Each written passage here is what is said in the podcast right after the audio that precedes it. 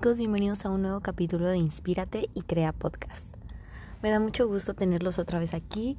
Eh, la semana pasada no pude subir eh, un capítulo nuevo porque la verdad es que tuve mil cosas que hacer. Me, bueno, me he estado como adaptando a una nueva, a una nueva vida, podría decirse, en un nuevo lugar. Me vine a, a California entonces como que en lo que me adapto, en, lo que pasa un poco más el proceso de adaptación de esta de este tiempo, pues no había podido como grabar un nuevo capítulo. Y es precisamente este el tema del el capítulo del día de hoy, que se llama Conociendo a mi nuevo yo, el duelo migratorio. Creo que este es un tema que pocas veces se toca y no es hasta que lo vives cuando, cuando en realidad te das cuenta de su importancia, la verdad. Este, que es algo que creo que le tendrían que poner un poquito más de importancia y más que actualmente por la globalización, por, por la facilidad de emigrar a otros países, porque antes era más difícil, los medios de transporte han cambiado, eh, las tecnologías de comunicación eh, son diferentes, entonces es más fácil migrar a otra parte, ¿no? Por lo tanto, se debería de hablar un poquito más acerca de este tema. Perdón si se escucha mucho ruido. Este les digo que me estoy adaptando a, a un nuevo lugar. Entonces estoy grabando como puedo. Pero bueno, a lo que iba, también se le conoce como el síndrome de Ulises. Y es lo que voy a explicarles un poquito más adelante. Bueno, y en este capítulo lo que vamos a hacer en sí es hablar acerca de, este síndrome más a profundidad y los desafíos que enfrentamos las personas que decidimos migrar a otro país en busca de nuevos horizontes y nuevas oportunidades. Cabe destacar que esto se trata de una migración deseada, porque hay otro tipo de migración que es la migración forzada.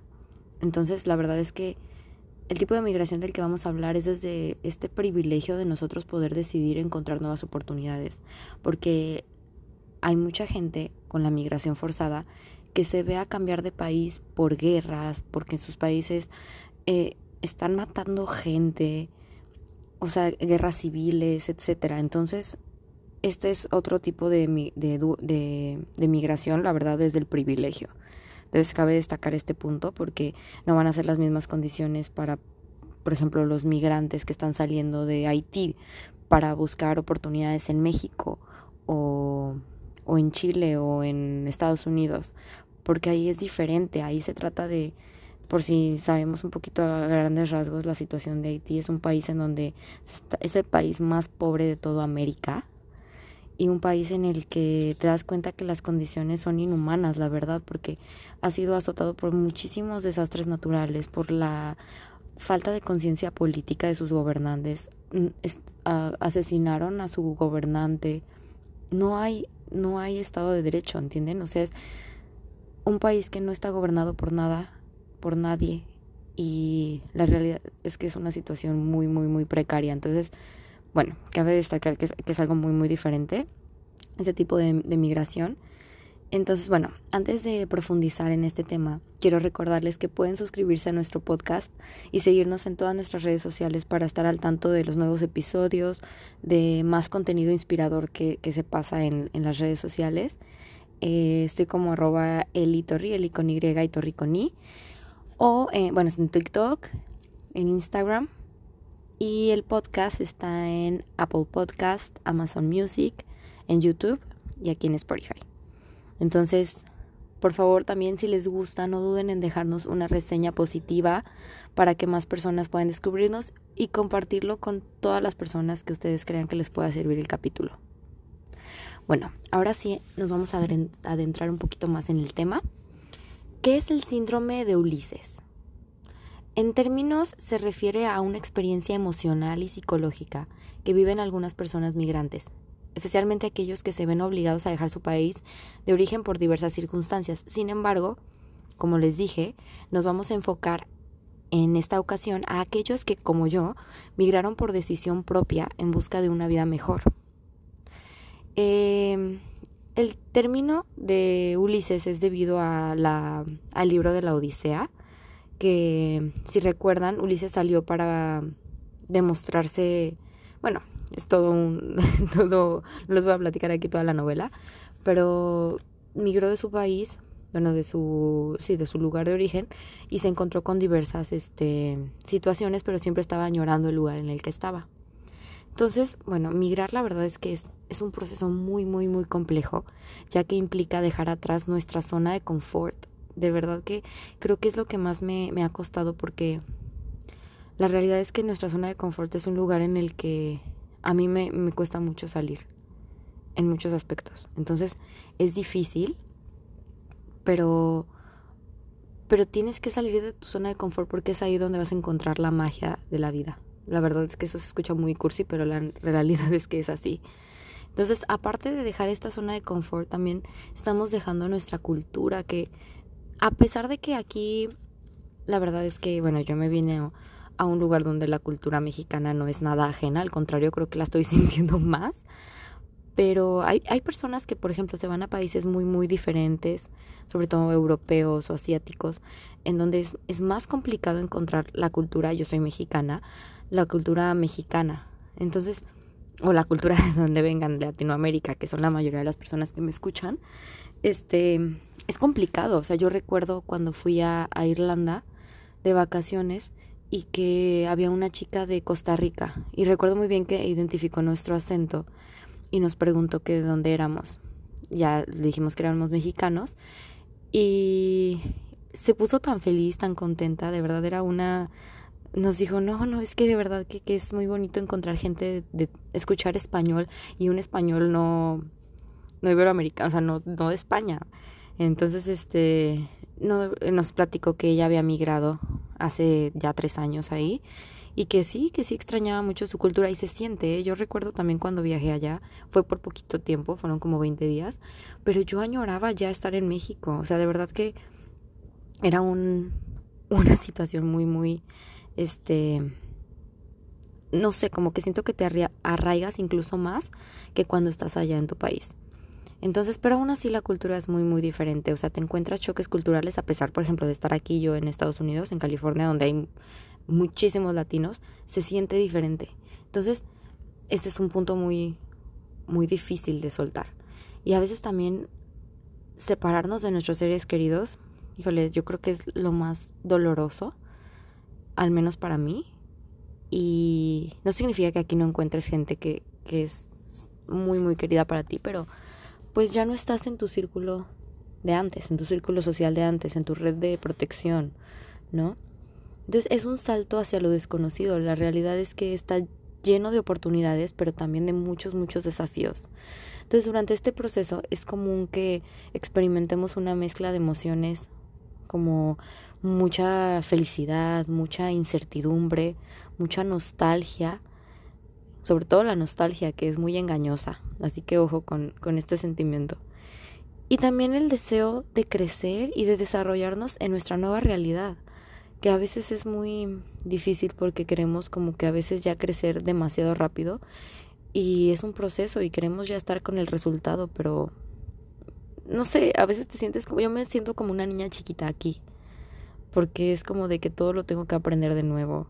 Tengo que aprender a las calles, tengo que aprender como incluso cosas de manejo, tengo que sacar mi licencia, siendo que ya la tengo allá en México. O sea, todo es, todo es nuevo. Entonces, este, no sé, incluso hasta seguro médico, todo, todo, todo es nuevo. Por eso como que a veces el idioma, todo. y bueno, también alguna vez no sé si se han sentido así como que abrumados por esa nostalgia de su tierra, de su tierra natal o la tierra en la que todo el mundo ha vivido, porque es muy chistoso que si yo hablo de tierra natal, pues yo nací aquí en Estados Unidos, pero en sí mi tierra es México, obviamente, por mis papás, por todo, porque he vivido toda mi vida allá.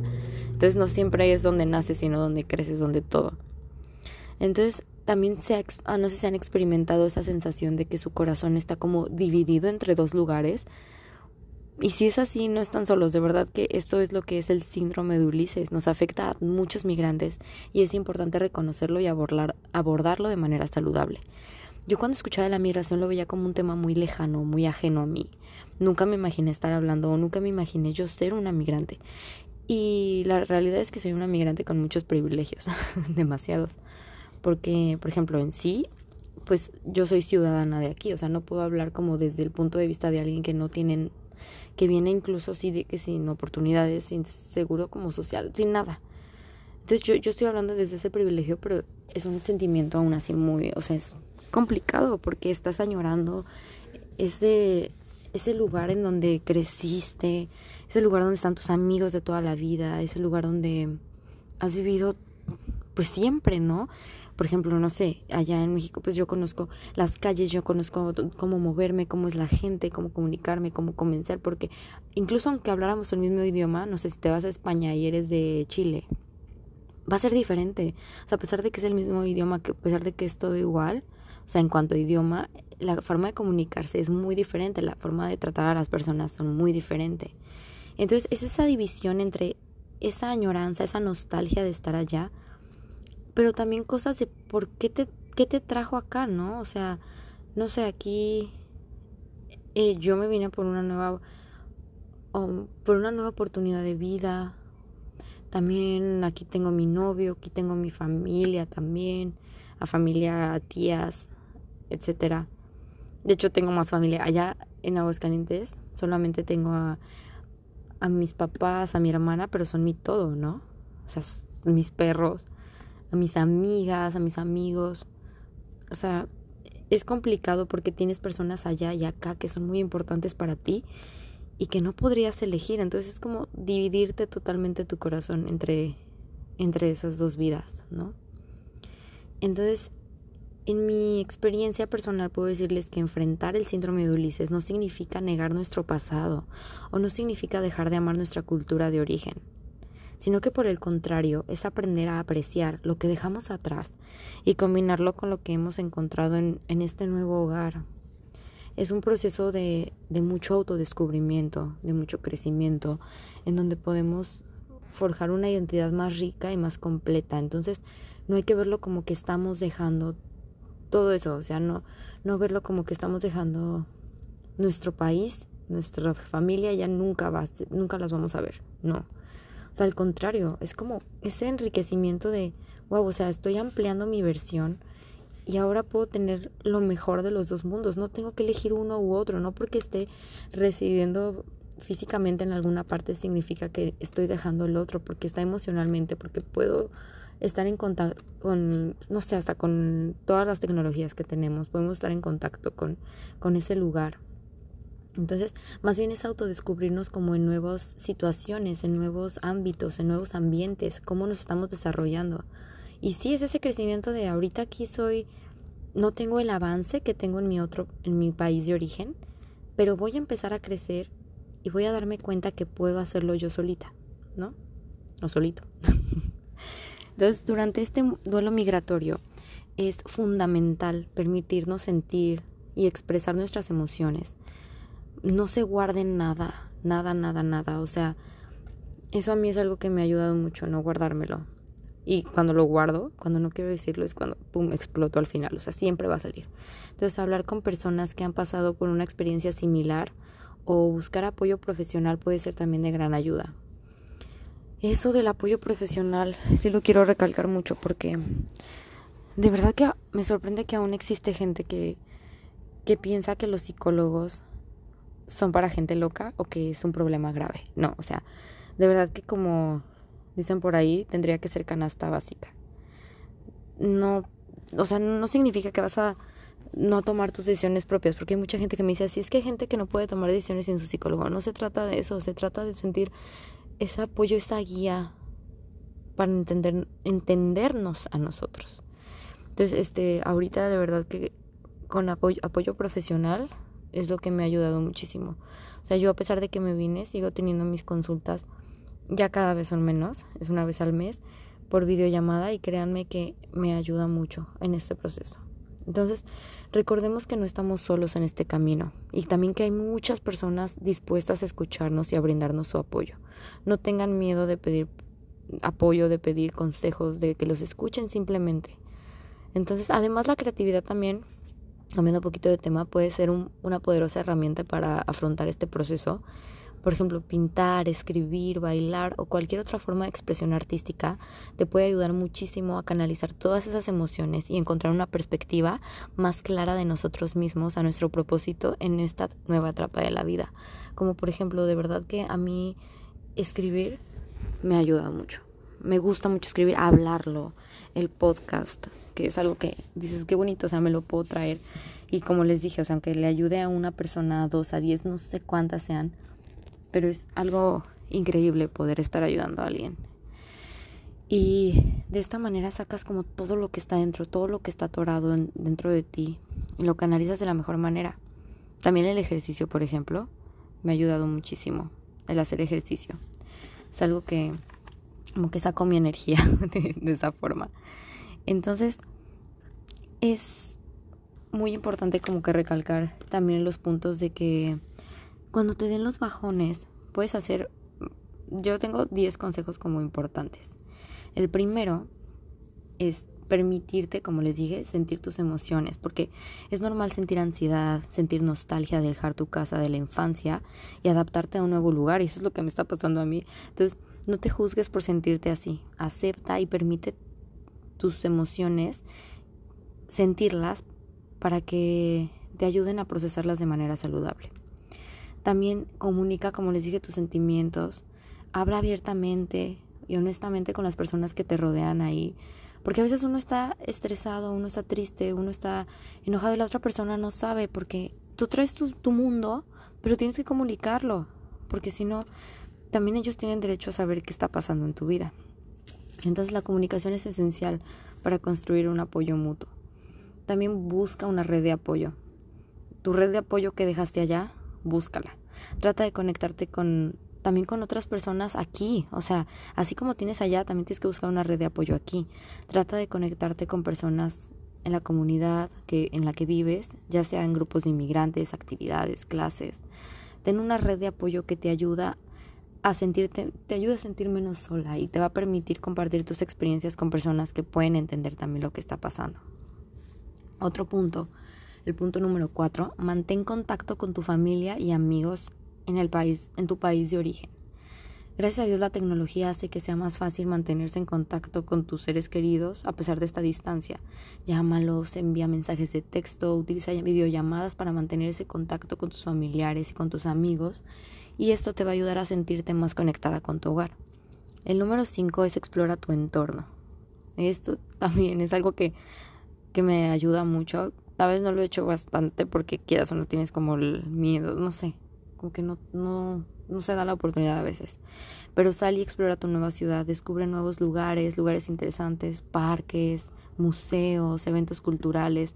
Conoce más tu entorno y esto te va a permitir sentirte más cómoda y en casa. Como que métete más en esta cultura, en la cultura en la que estás. También establece una rutina. Ayer me estaba dando una crisis de estrés, de verdad horrible. me di cuenta que era porque no tenía una rutina, o sea, quería establecer yo mi rutina, me quedé así pensando, a ver, Eleonora, ¿qué es lo que te está estresando?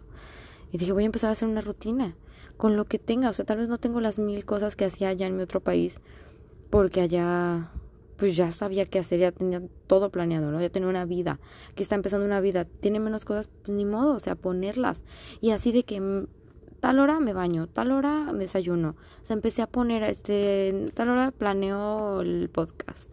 Acá lo grabo y luego otra hora estudio para mi examen. Así, establecer horarios. Y créanme que tener una rutina puede proporcionarte un sentido de estabilidad y de normalidad en medio de un cambio significativo. Intenta establecer horarios regulares para las comidas, el trabajo, el tiempo libre, etc.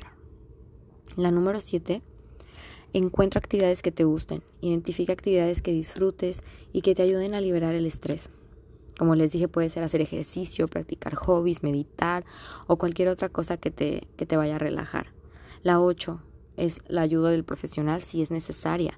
Por ejemplo, si la ansiedad se vuelve abrumadora y dificulta tu vida diaria, considera buscar la ayuda de un profesional de la salud mental, un terapeuta o un consejero que pueda brindarte herramientas para lidiar con esa ansiedad y adaptarte a los cambios muy importante, de verdad que, que es muy, muy importante. Y la nueve es que seas amable contigo misma. Esa yo creo que me cuesta mucho. Recuerda que este es un proceso de, adaptación y que va a tomar tiempo. Entonces no te exijas demasiado y date tiempo para ajustarte a tu nueva vida, porque como decimos, no puedes comparar una vida en la que yo estuve allá, llegué como a los tres años, estuve ya 20 años y acá llevo un mes, ¿no? Obviamente no va a ser lo mismo. Entonces recuerda que, bueno, falta la 10, perdón, se me estaba olvidando ya, me estaba saltando esta. Es que celebres esos logros y esos avances, reconoce y celebra cada pequeño logro y avance que hagas en esta nueva etapa de tu vida. Recuerda que cada paso cuenta y que mereces ser reconocido. No sé, si te fuiste y pudiste mm, pedir la comida en el idioma local, felicítate por eso. Dale gracias, o sea, date gracias por tener esa capacidad, esa fuerza de hacerlo, aunque tú digas, ay, está bien X, ¿no? Es un logro muy importante. Te aprendiste una calle, wow, qué padre, felicítate por eso.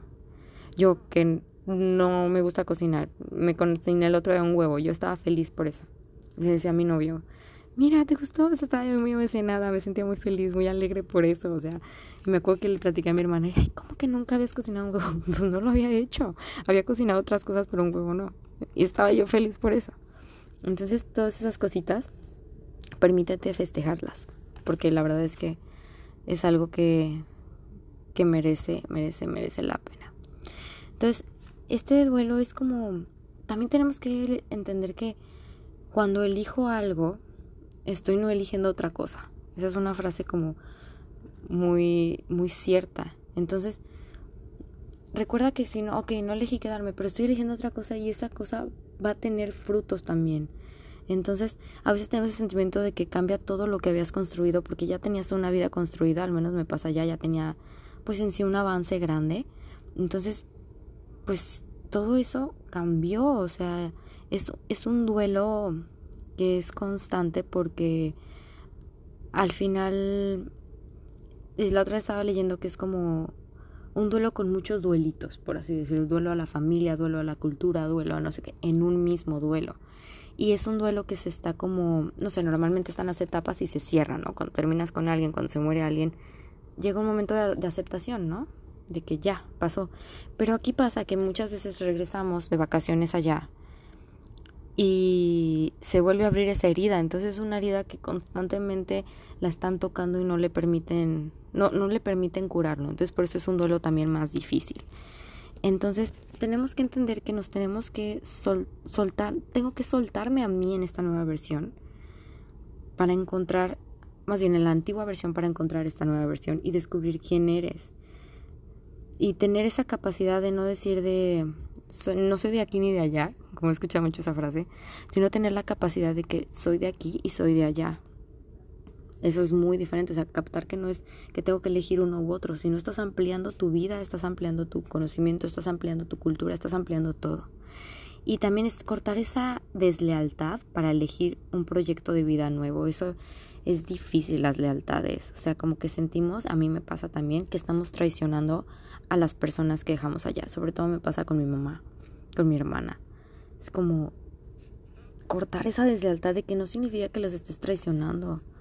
Al contrario, estás ampliando tu vida y qué más que te vean feliz y que puedas ayudarlos, ir visitarlos y estar con una sonrisota cada que vayas a verlos, ¿no? Entonces, creo que, que todos estos puntos son muy son muy importantes tomarlos en cuenta y pues sí, o sea, creo que, es un tema que, que, da para mucho. Podríamos luego hacer una segunda parte si quieren, me dicen. Yo feliz de, de, grabar otro capítulo. Y si es un capítulo que necesitaba hacerlo, que la verdad es que me sentí como que muy a gusto al hablarlo. Y pues sí, lamentablemente hemos llegado al final de este episodio. Pero quiero agradecerles por acompañarme en este viaje, en este hermoso capítulo que la verdad es que fue uno de los que me gustan, me, me encantó. Y quiero recordarles también que enfrentar el síndrome de Ulises es una oportunidad para crecer, para aprender, para transformarnos. Acuérdense que la única constante en esta vida es el cambio. Entonces, nuestra decisión de emigrar no solo es un acto de valentía, sino una afirmación de amor propio y el deseo de vivir una vida más plena. Agradezco mucho que me hayan acompañado en este episodio de Inspírate y Crea. Recuerda que todos sus comentarios, todas sus sugerencias son siempre bienvenidas, así que no duden en, escribirnos por las redes sociales para ver qué temas quieren, en qué necesitan ayuda, en qué podría ayudarles personalmente también. Saben que estoy abierta. Y bueno, pues hasta la próxima semana. No olviden que cada día es una oportunidad para inspirarnos y crear la vida que deseamos. Cuídense mucho y nos vemos pronto. Bye.